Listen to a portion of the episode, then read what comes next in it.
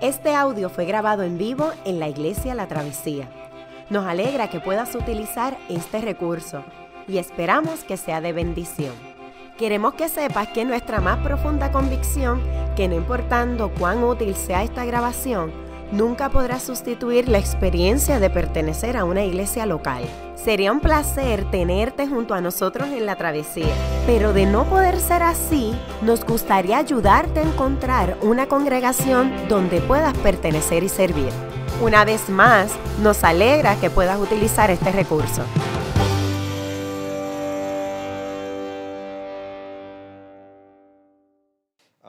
Esta mañana eh, yo quiero dirigir su atención a Éxodo capítulo 20, versos del 1 al 3. Éxodo 20 del 1 al 3. Y, he titulado este mensaje, eh, Si amáramos y si amáramos más a Dios. Es una pregunta. ¿Y si amáramos más a Dios? Éxodo 20 del 1 al 3.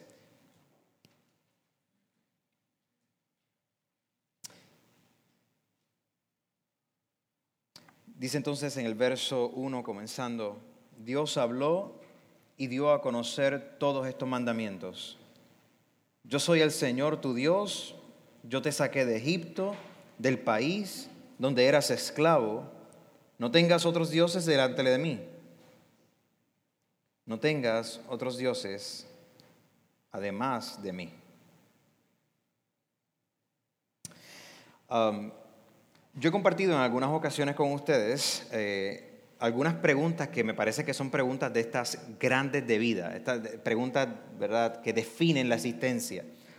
Eh, y hay otras preguntas que son igualmente, que son también importantes, aunque no necesariamente están al mismo nivel, pero que también son importantes. Por ejemplo, de esas últimas preguntas que hemos trabajado muchas veces y que son proyectos de vida, es ¿qué es lo que finalmente ¿qué importa en la vida? ¿De dónde nosotros venimos? ¿Qué se espera de mí? ¿Hay esperanza para cambiar? ¿Qué sucede después de esta vida? ¿Cómo se supone que yo vida antes de esta vida? Esas son unas listas de preguntas, ¿verdad?, que son sumamente importantes, pero también tenemos preguntas más inmediatas que quizás nos podemos hacer. Y estas son preguntas también grandes que probablemente definan nuestra próxima década. Por ejemplo, ¿acaso nuestra sociedad aquí en Puerto Rico y aquellos que la relación que tenemos en Estados Unidos, por ejemplo, seremos consistentemente pluralistas. Es decir, encontraremos la manera de realmente coexistir de forma pacífica sin querer violentarnos constantemente verbal y físicamente los unos a los otros. ¿Qué va a pasar con estas guerras culturales entre sectores de la izquierda que parece que cada vez más se quieren ir más a la izquierda y sectores de la derecha que se quieren ir aún más a la derecha? ¿Se va a mantener el centro, aquellos que queremos mediar? No sé. ¿Qué va a suceder con musulmanes moderados que han logrado una expresión específica del Islam en Occidente, pero que como somos una minoría en su acercamiento al Islam, no han logrado influenciar lo que está pasando en el Medio Oriente? ¿Acaso la segunda religión más grande de la historia será definida por los radicales?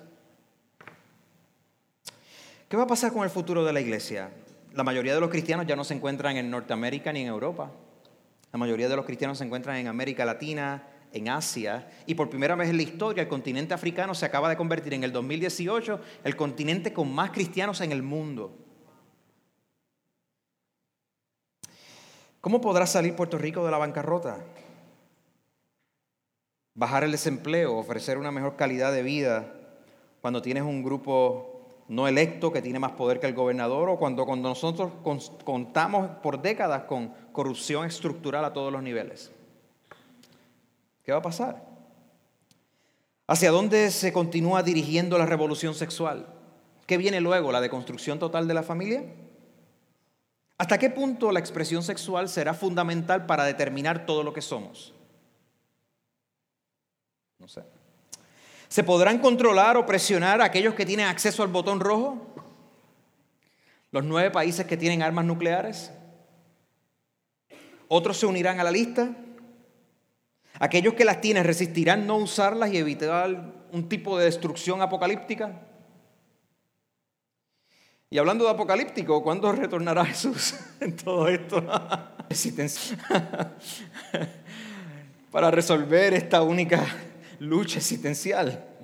Y todas estas son preguntas increíbles, ¿verdad? Son tremendas.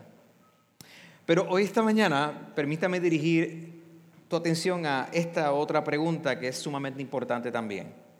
¿Qué pasaría si nosotros amáramos a Dios primeramente y sobre todas las cosas? ¿Qué pasaría realmente?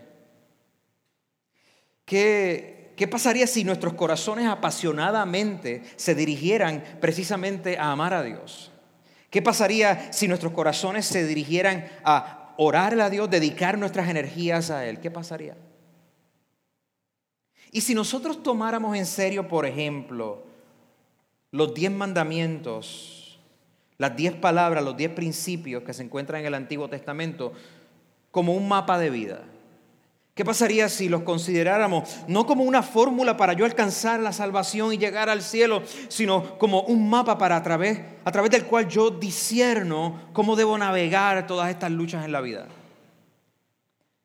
¿Qué pasaría si yo puedo mirar estas palabras y decir, aquí hay un diseño que me va a ayudar y le dar forma a mis deseos, a mis prácticas, y moldearlas de acuerdo al diseño que Dios tiene para nosotros. ¿Qué, qué, pasaría si, si nos enfrentamos de esa manera?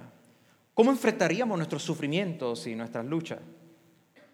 ¿Cómo se vería el mundo si nosotros abrazáramos el consejo de Dios en su totalidad? Y como dice la serie que hemos estado enseñando aquí, Proverbios, que el principio de la sabiduría es el temor de Dios. ¿Cómo que, ¿Qué pasaría si realmente se convierte en ese principio?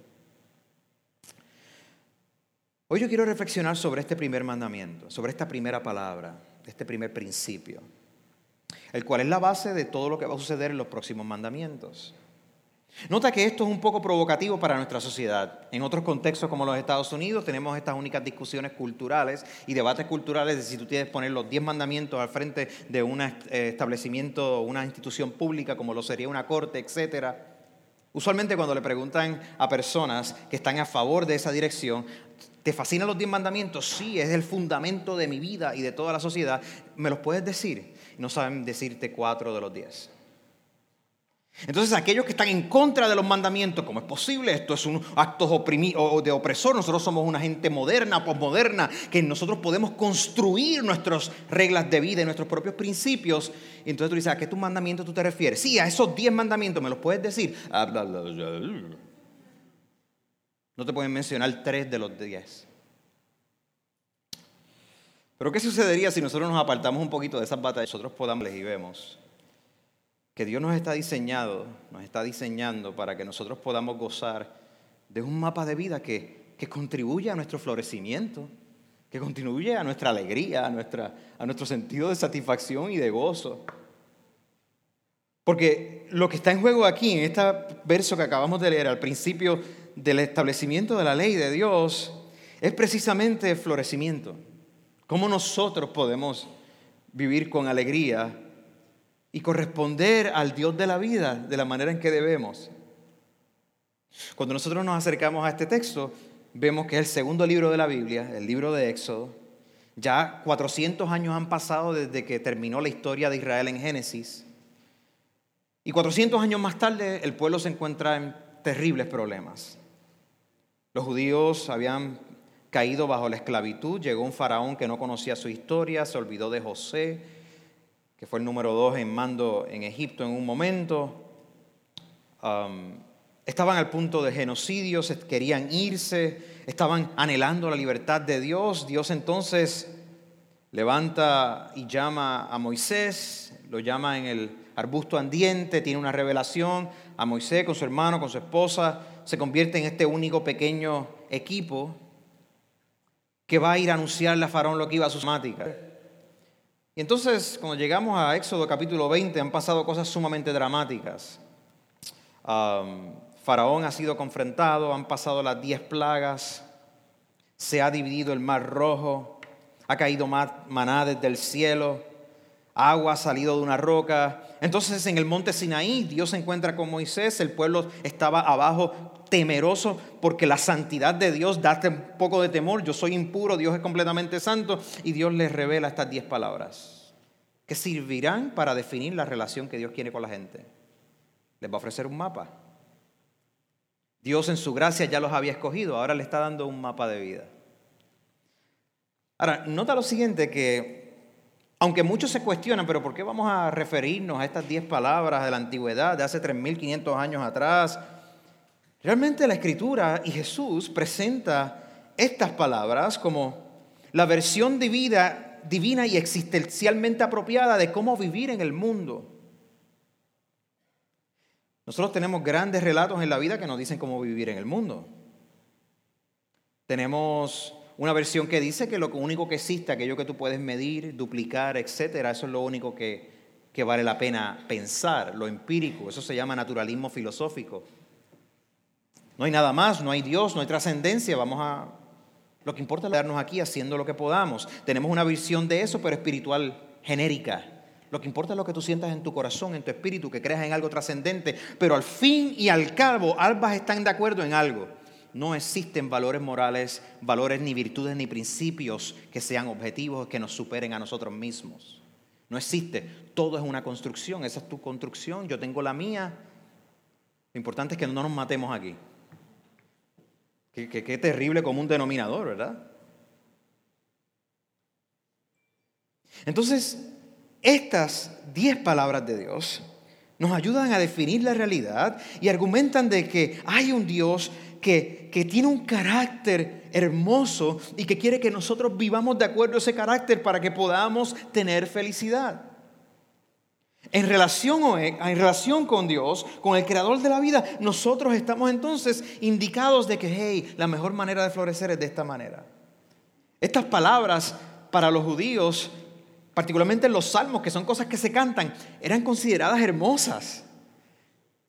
Ellos, la ley del Señor era considerada como, era comparada a, a miel. Tu ley es como la miel, es dulce. Me fascina, es linda, es hermosa. Tu ley y tu palabra son, son una lumbrera a mi camino. Pero sabemos también que son palabras que implican un gran reto para nosotros.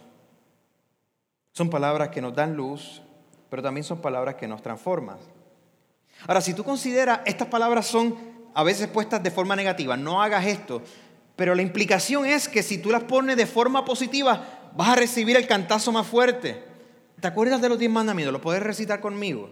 El primero lo acabamos de leer. ¿Cuál es el primero? Ok, perfecto. Ahora, el segundo, ¿te acuerdas? No tendrás, no te harás ni te inclinarás, ¿verdad? El tercero, no tomes el nombre de Dios en vano. El cuarto, guardarás. El quinto, honrarás a tu padre y a tu madre, que es el primer mandamiento con bendición para que se alarguen tus días.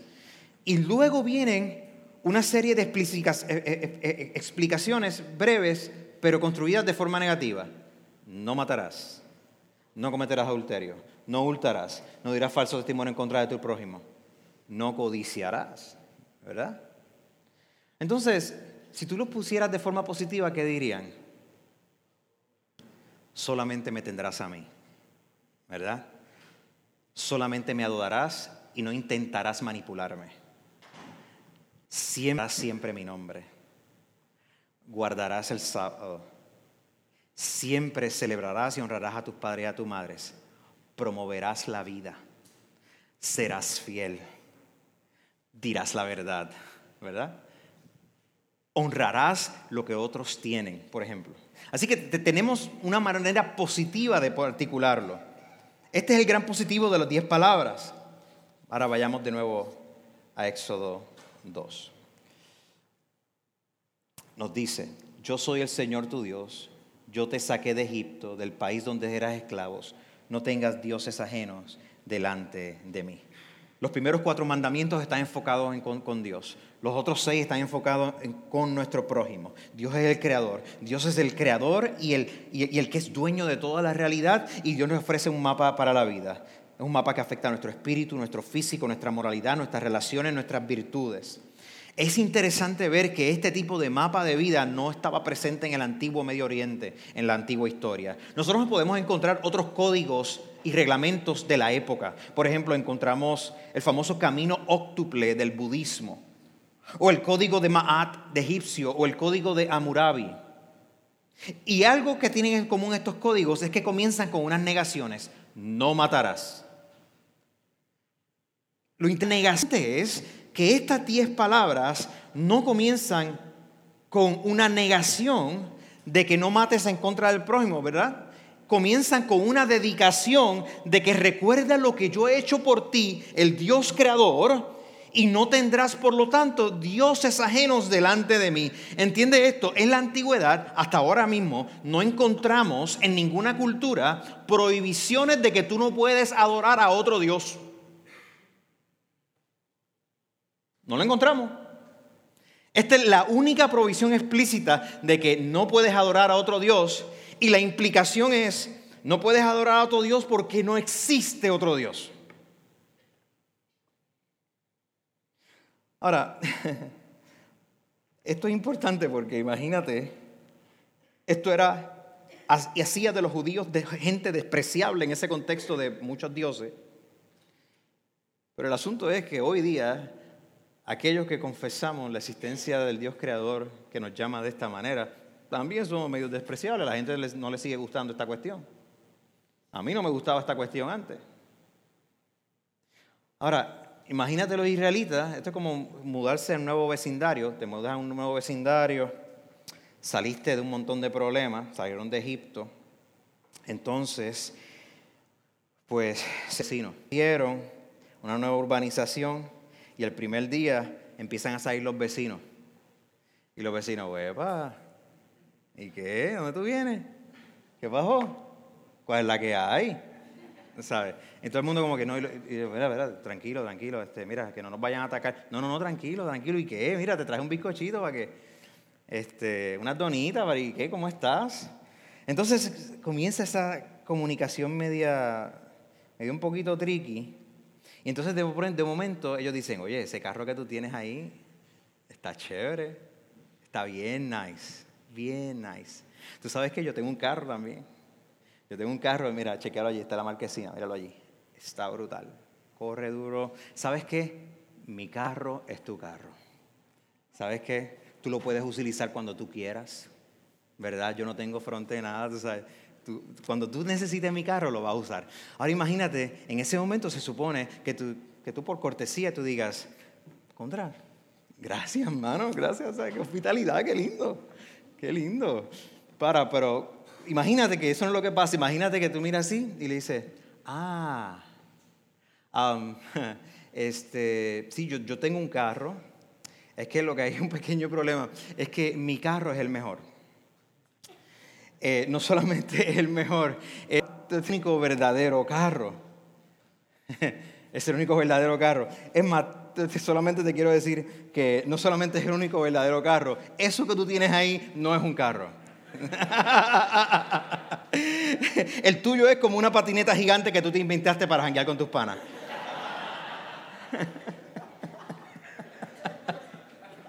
Contra, pero qué insulto, o sea.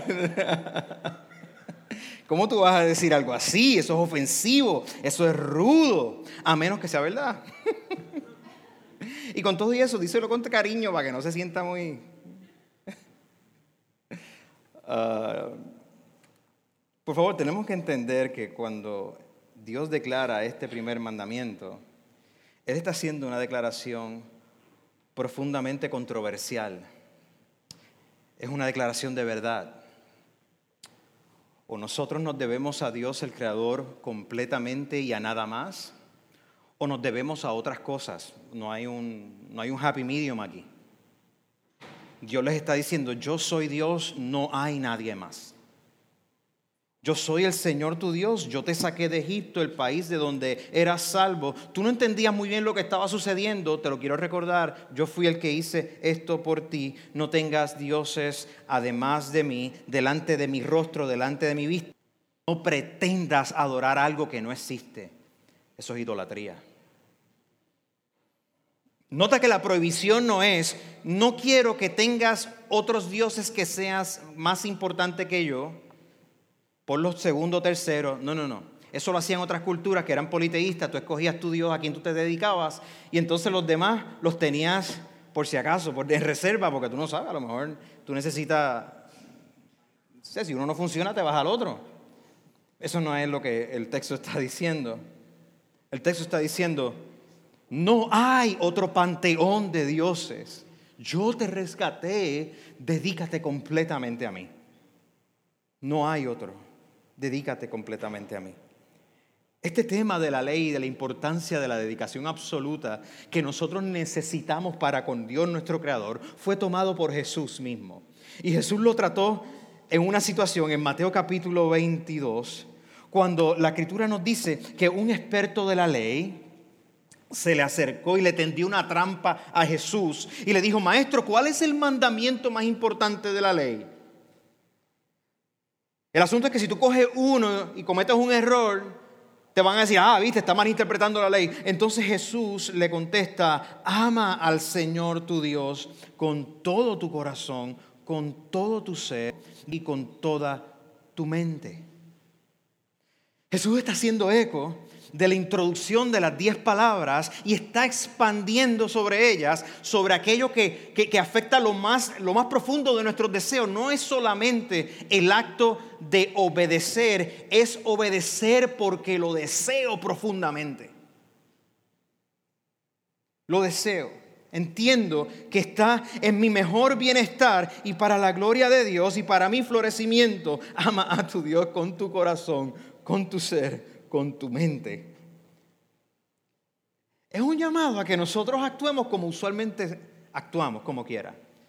Es decir, nosotros sabemos que nosotros tendemos a gravitar a cosas que nos fascinan, que se convierten en sueños, en metas, en, en cosas en la vida y nosotros tendemos a utilizar nuestra imaginación, nuestras emociones, nuestra mente para tratar de alcanzar eso.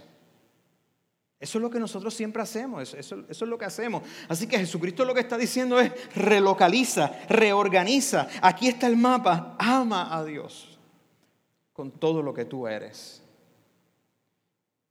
Vincula entonces, le dice, y ama a tu prójimo como a ti mismo. ¿Cómo se ve el amor a Dios? Se traduce en el amor a mi prójimo. Y podemos ir a través de nosotros escritura para ver cómo eso luce, pero para esta mañana quiero decirte, aquí está la clave de cómo nosotros batallar en contra de la idolatría, en contra de construir nuestros propios dioses. De hecho, en Romanos capítulo 1 el apóstol Pablo sigue tomando este tema de los dioses que nosotros construimos. Y les dice, las cualidades invisibles de Dios en el capítulo 1 son visibles a la gente. La gente se da cuenta que, que el mundo hace sentido si existe un creador. Su eterno poder, su naturaleza divina, dice el apóstol, se perciben claramente a través de lo que él creó, de modo que no tienen excusa. Y dice, pero a pesar de haber conocido, estos de forma general de Dios no le glorificaron a Dios ni le dieron gracia, sino que se extraviaron en sus inútiles razonamientos y se les oscureció su insensato, corazón. El apóstol continúa y dice, aunque afirmaban ser los más sabios, se volvieron necios y cambiaron la gloria del Dios inmortal por imágenes que eran réplicas de hombres mortales, de las aves, de cuadrúpedos, de reptiles. Y por eso Dios los entregó a los malos deseos de su corazón. Es decir, este tema de la idolatría, lo que está en juego aquí es si nosotros vamos a vivir con felicidad y con propósito y con libertad. Eso es nuestra mente. Porque cuando nosotros construimos otros lugares donde dedicamos nuestras emociones, nuestras mentes, nuestras fuerzas intelectuales, esas cosas que tú dices, yo no puedo vivir sin eso. Cuando nosotros construimos esas cosas, esas cosas chupan todo de nosotros. Nos exigen absoluta lealtad y no te devuelven nada. Te secan por adentro. Te sacan la vida. Así que de estos textos encontramos que, que la realidad es que todos tenemos un Dios. La pregunta es cuál es. Algunos dirán, no, yo, yo, yo soy un ateo. Lo que pasa es que yo vengo a la travesía porque son gente media... El pastor Ronnie es como que, tipo chévere, de vez en cuando me invita a almorzar. Bueno. Otro dirá, no, por favor, yo soy una persona muy religiosa, a mí no me vengas a decir con eso, yo no tengo ningún Dios, yo solamente adoro al Dios verdadero. Nada en mi vida compite contra Dios. ¡Boom!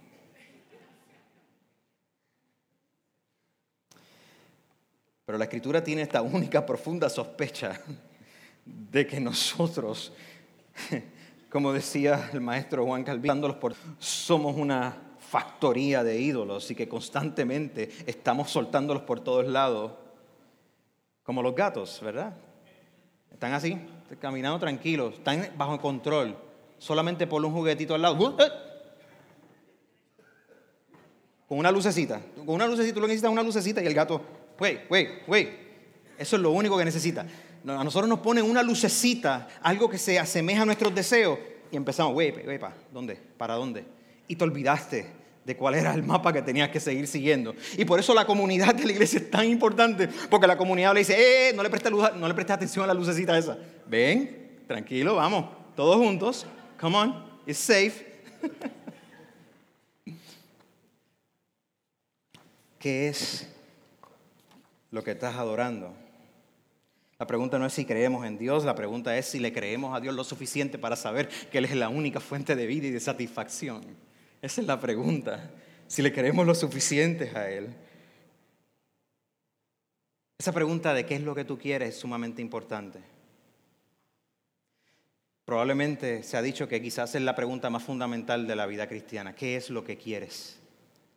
¿Qué es lo que tú deseas? Hubo dos discípulos que se encontraron en el, entusiasmo que tenía Juan el Bautista. Y cuando el primo de Jesús anunciando que Jesús iba a venir, y cuando Jesús se les acerca y los encuentra, la primera pregunta que les dice es, ¿qué tú quieres? ¿Qué es lo que quieres? Nota entonces que Jesús va a lo más profundo, ¿qué es lo que tú quieres? Y después, sígueme. ¿Qué es lo que quieres? Sígueme. Jesús no le está preguntando, ¿qué es lo que tú conoces? Tampoco le está preguntando, explícame tu pasado a ver cuál es la cuestión aquí. Jesús pregunta a la gente, ¿qué es lo que tú quieres? ¿Qué es lo que tú buscas?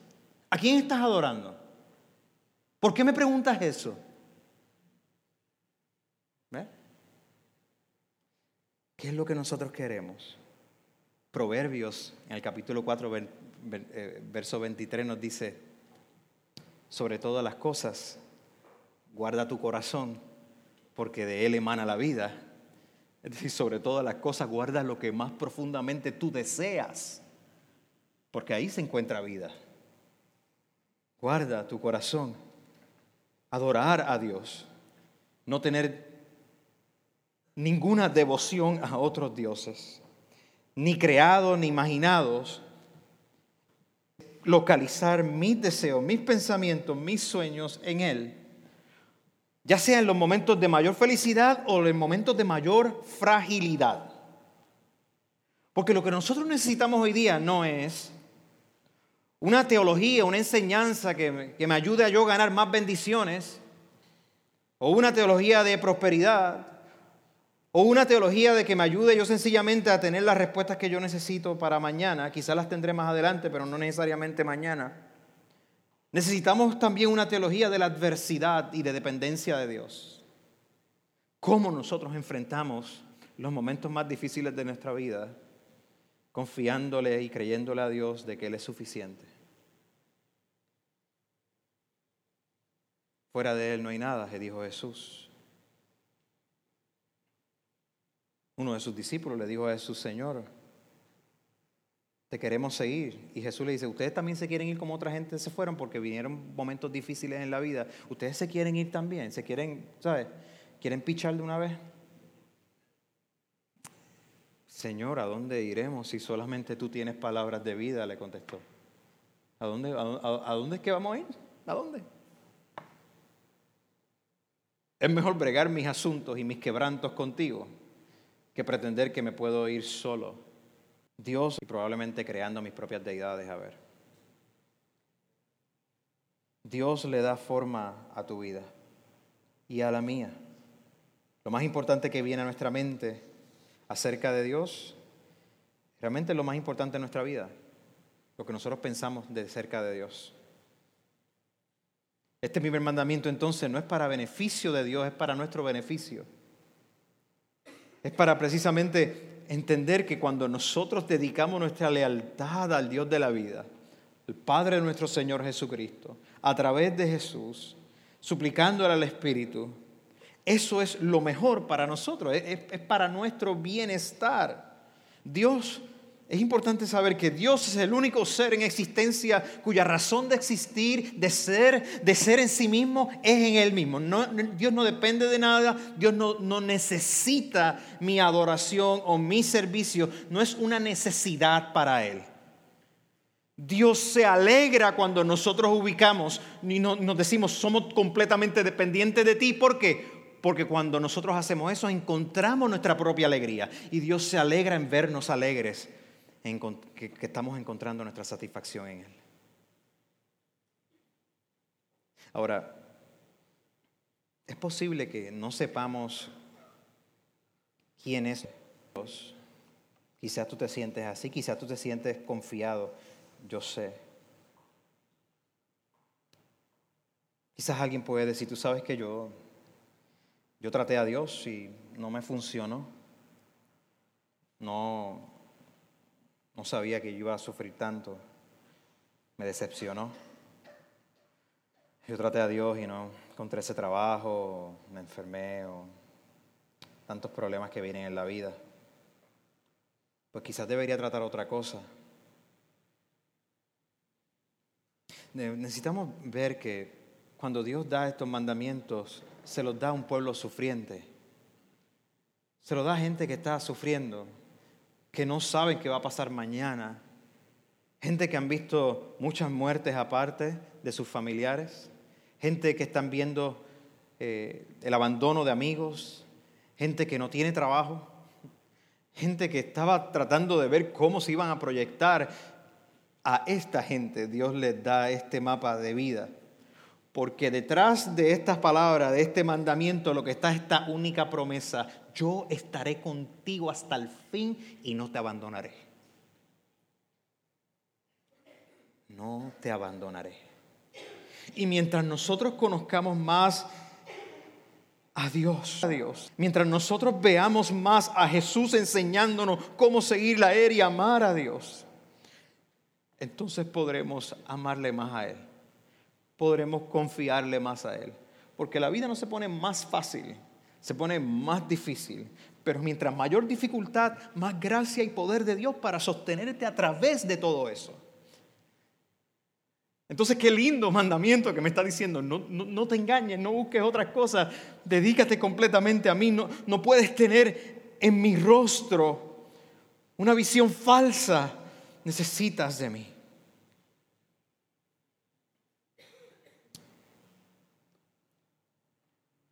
Quizás como quiera te estás preguntando, wow, yo, a veces tengo como cosas que funcionan como si fuesen así pequeños dioses.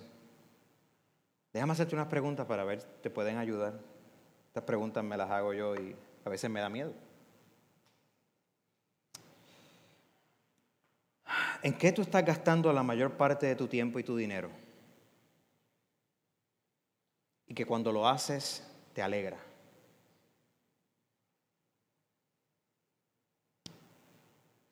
¿A quién tú estás tratando profundamente de impresionar constantemente? ¿Qué en lo que más que tú piensas o aquello de lo que más tú hablas?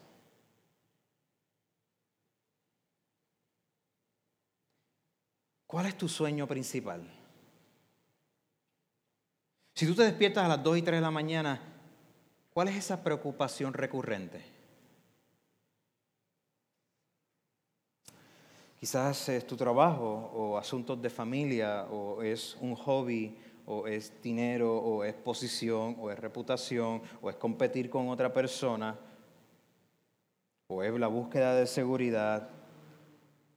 Tenemos que tener cuidado a las contestaciones de esta pregunta porque quizás pueden develar más de lo que nosotros queremos admitir.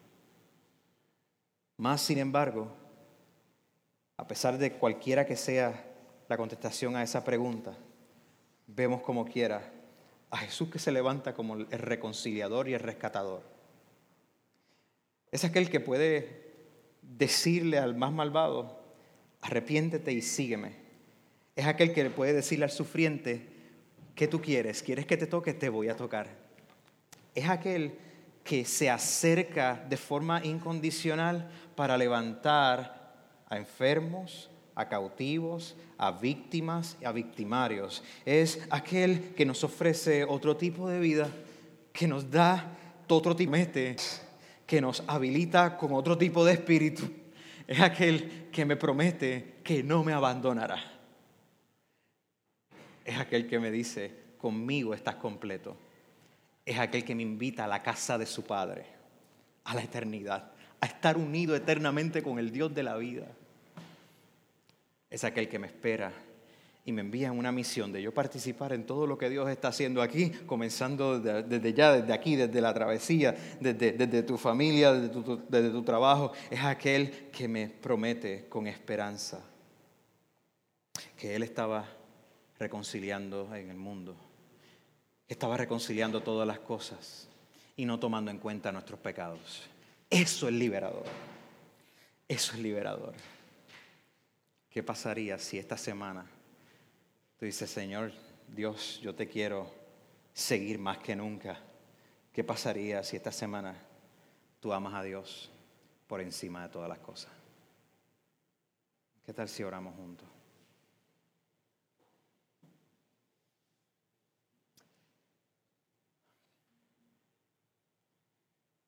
Te necesitamos más que nunca, Padre Santo. Necesitamos de tu santidad, necesitamos enfocar toda nuestra atención a ti. Dependemos, lo necesitamos más que nunca, te necesitamos más que nunca, Hijo de Dios Jesús. Tú que das completa paz, tú que me rescatas, tú que me uniste a ti a través de la cruz y la resurrección, tú que me has dado vida nueva. Necesito más aún, Espíritu Santo para que me empoderes, me llenes de ti, para poder ser como Jesús, para parecerme a Él. Ayúdanos, Señor. Ayúdanos, Señor. Te suplicamos que derrames de tu Espíritu Santo para exaltarte en todo lo que hacemos y una vez más decir que Dios es primero sobre todo. Ayúdanos a disfrutarte como primero en nuestra vida. En el nombre del Padre, del Hijo y del Espíritu Santo. Amén. Qué bueno que pudiste escuchar esta grabación. ¿Qué tal si la compartes con otros? Recuerda que hay muchos más recursos en nuestra página latravesía.org, donde también puedes realizar un donativo. Dios te bendiga.